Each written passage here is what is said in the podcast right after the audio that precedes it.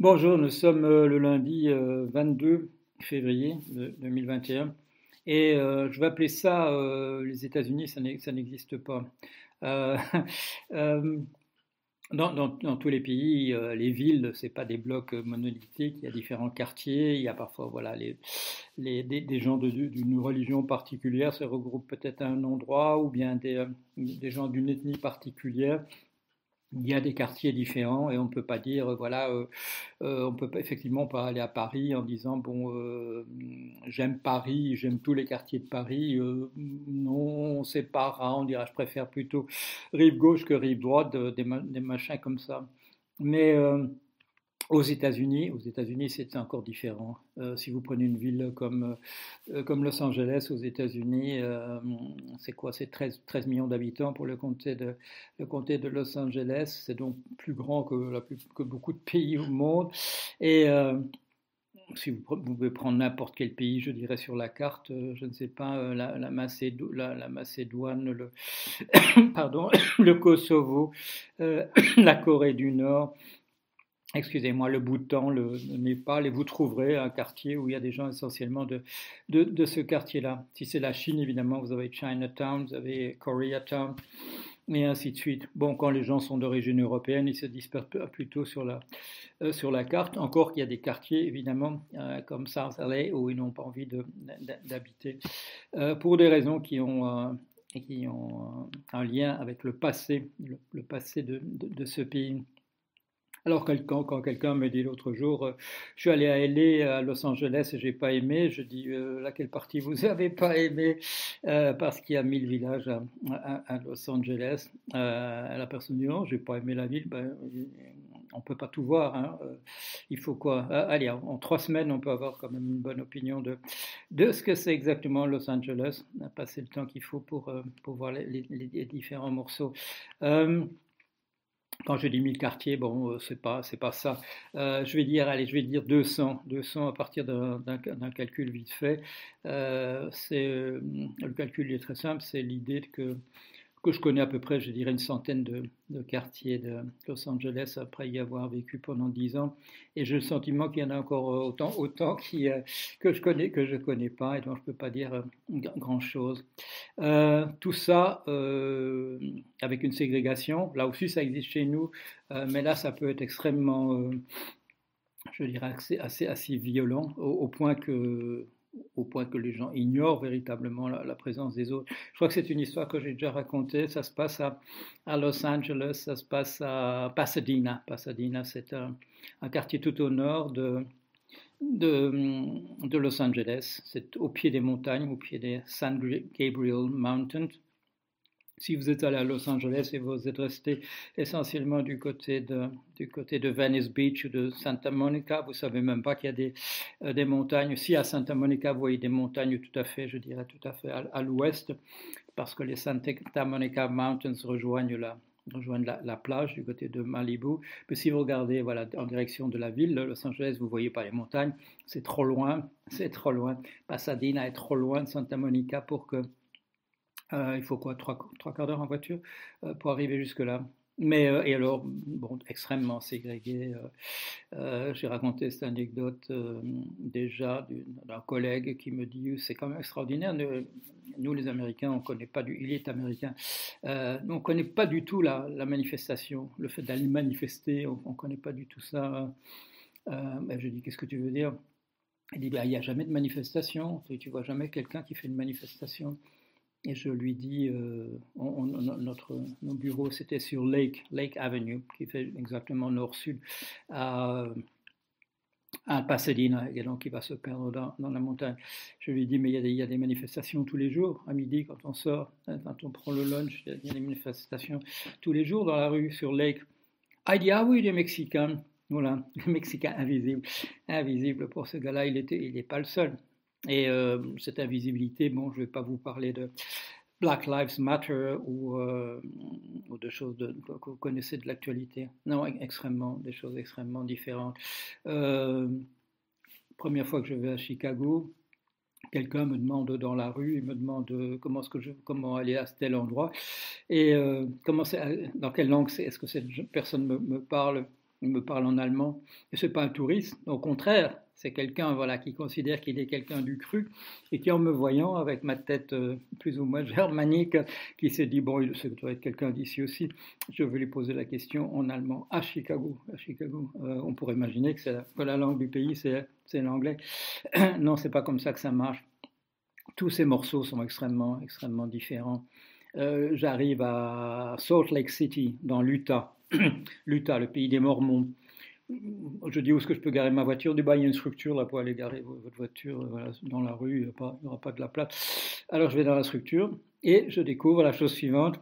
Euh, et je ne savais encore rien de l'Utah, mais là j'ai compris tout de suite. Euh, chaque voiture est parquée, garée sur la ligne blanche.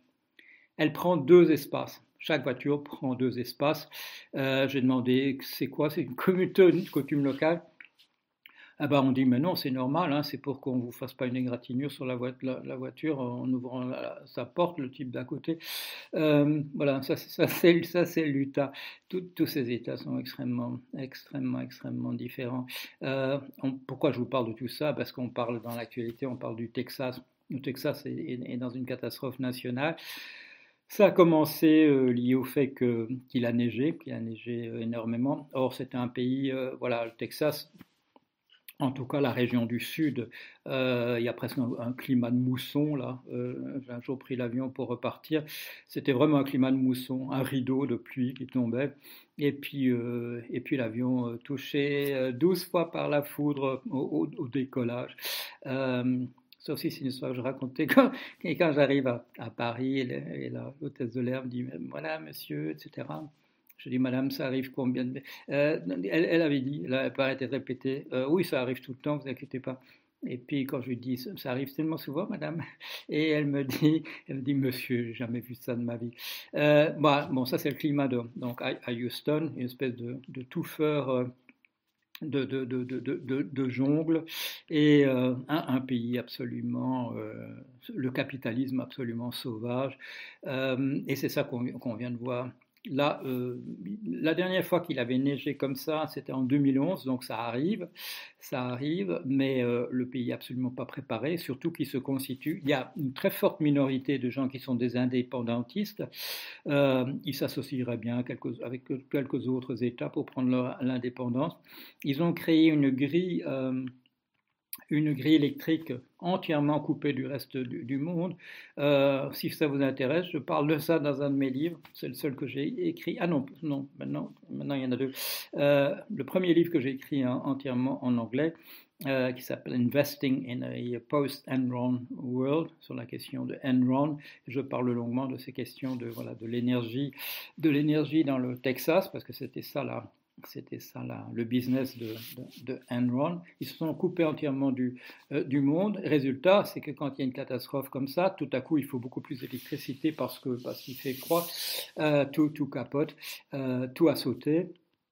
Alors, et alors la, chose que, auquel on ne pense pas, mais que les survivalistes savent, quand il n'y a plus d'électricité dans un endroit pendant trois jours, il n'y a plus d'eau non plus. Voilà. Euh, l'eau ne vient plus. L'eau a besoin de l'électricité. C'est comme une discussion qui a eu lieu euh, sur mon blog. Les gens vous vantaient des nouvelles cheminées qui sont formidables, ça pollue moins, ça consomme moins, etc. etc. Et puis il y en a un qui dit, euh, à propos du fait d'utiliser ça quand il n'y a, y a, a pas d'électricité, il y a quelqu'un qui dit, mais non, sans électricité, ça, ça ne marche pas pour faire démarrer le, démarrer le bidule.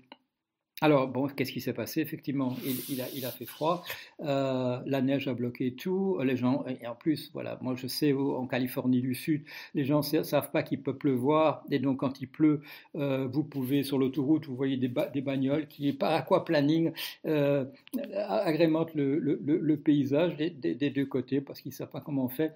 Là, euh, des, bon, toutes les vidéos de du verglas, verglas au Texas. Ils n'avaient pas la moindre idée des carambolages. Vous avez vu ce carambolage avec, euh, avec 100, 100, bagnoles et, camions, ça fait 6 morts quand même. Euh, alors, tout de suite, ça part à la catastrophe. Si vous voulez vraiment voir l'effondrement, l'effondrement, c'est les 10 derniers jours euh, au, Texas. Alors, Bon, plus de plus d'eau. Euh, qu'est-ce qu'on fait? Euh, bah, On essaie de trouver un truc. Euh, les gens sans électricité, ils vont chez les voisins quand même et ils vont leur expliquer comment on peut faire fondre la neige et qu'au moins on peut, voilà, qu'on peut nettoyer sa bagnole avec de la neige fondue, qu'on peut, peut vider les chiottes avec de la neige fondue, etc. Qu'on peut bouillir de l'eau éventuellement si on ne peut plus faire autrement pour essayer de, de, boire de la neige fondue dans, dans de bonnes conditions voilà, ça devient, ça devient, ça devient le, radeau de la méduse assez rapidement.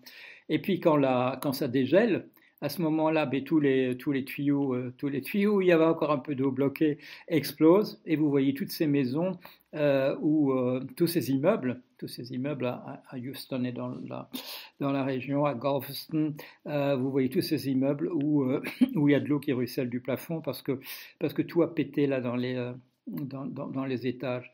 L'État, euh, c'est l'État, bon, c'est le capitalisme sauvage. Il ne faut pas compter sur le sur l'État lui-même pour, aider les gens parce que c'est la c'est la foire d'empoigne. On a, enlevé tout ce qui est de l'ordre du de l'intérêt général. Et donc vous voyez le euh, vous voyez le gouverneur qui dit euh, oui bah évidemment c'est comme ça qu'est-ce que vous voulez mais et l'air de dire oui mais on a des tas d'avantages on est libre on est libre on est libre par ailleurs de faire de faire n'importe quoi. Euh, je ne parle même pas évidemment des stations euh, de, de, vaccination pour la Covid qui sont, qui sont fermées. Catastrophe, ça repart, ça repart maintenant. Euh, mais évidemment, quand ils, quand ils remettent de l'eau, ça coule absolument de partout et, et ils ne savent pas quoi trop faire. ce que j'ai vu tout à l'heure, et c'est ça qui m'a motivé à faire la, la vidéo, c'est un type qu'on interroge il a, euh, un bon Texan, un bon. Donc, euh, quand on lui a proposé d'avoir des, euh, qu'on lui, lui facture l'eau, gaz, électricité avec des taux variables, en dépend, qui dépendent de la demande. Voilà, hein, c'est le, c'est le capitalisme lui-même qui va, qui va déterminer les prix. Euh, comme quand vous essayez de réserver euh, une place dans un avion euh, et que vous, et vous voyez, bon, c'est 49 euros, et puis vous dites, je vais quand même réfléchir 10 minutes, et quand vous revenez 10, minutes plus tard, c'est devenu 64. au Texas, c'est comme ça. Alors, le type qu'on interview, eh ben, lui, il a eu de la chance, il avait encore de l'électricité, et on, vient de, on vient de le facturer. Et comme il n'est pas, comme il est dans un prélèvement, comme il est dans un prélèvement automatique, euh, on, vient lui, euh, on vient de lui facturer 16 000 dollars. Et comme sa banque, elle aussi, est bien organisée, c'est-à-dire que s'il a un découvert, eh bien, on pompe directement euh, dans son, dans son fonds de retraite, dans ses épargnes. ce monsieur vient de perdre, et il en parlait voilà, sur NBC News hier soir, il parlait du fait qu'il vient de perdre, perdre 16 000 dollars parce qu'il a eu la chance d'avoir d'avoir de l'électricité trois jours de plus que les autres. Euh, voilà, euh, je terminer par un petit message politique. Euh, qu'est-ce qu'on va voir Qu'est-ce qu'on va voir dans, l'effondrement qui est en train d'avoir lieu? Tout ce qui sera véritablement, je dirais, le capitalisme porté à son, point culminant, tout ça va s'effondrer avant, le reste. Alors, je sais, la discussion, oui, mais l'alternative, c'est la Chine, etc. Euh, oui, l'alternative, c'est la Chine. Bon, et euh, c'est pour ça qu'il faut, comment dire, il faut que la discussion ait lieu. Il y a un débat, il y a un débat. Euh, mais vous voyez, le Texas, le Texas, le Texas absolument mort. Et bien entendu, les autorités qui gueulent en disant le gouvernement fédéral nous aide pas assez vite. Tiens, gouvernement fédéral, euh, ils en voulaient plus la semaine, la semaine d'avant, et tout à coup, ils ont besoin du, gouvernement euh, fédéral, et ça va pas assez vite, ça vient pas assez vite. Euh, intérêt général. Mais euh, là aussi, je me suis promené dans les. Enfin, on ne se promène pas vraiment dans les rues de Houston. On vous débarque et il y a peut-être, euh, entre l'endroit où on met la bagnole et l'endroit où il y a le restaurant, il y a peut-être euh, deux, pâtés de maison. Euh, et sur ces deux pâtés de maison, c'est le, le capitalisme sauvage comme ça. C'est chacun pour soi, chacun absolument pour soi avoir mis la solidarité, l'entraide entre parenthèses, avoir mis à la place la compétition, la compétitivité, c'est maintenant quand les choses s'effondrent que ça va nous jouer un véritable tour, parce que simplement ça va aller beaucoup plus vite à ces endroits où la compétitivité est, euh, voilà, que c'est là à l'ordre du jour, que c'est le slogan, que c'est ça qu'il faut faire. Allez, à bientôt.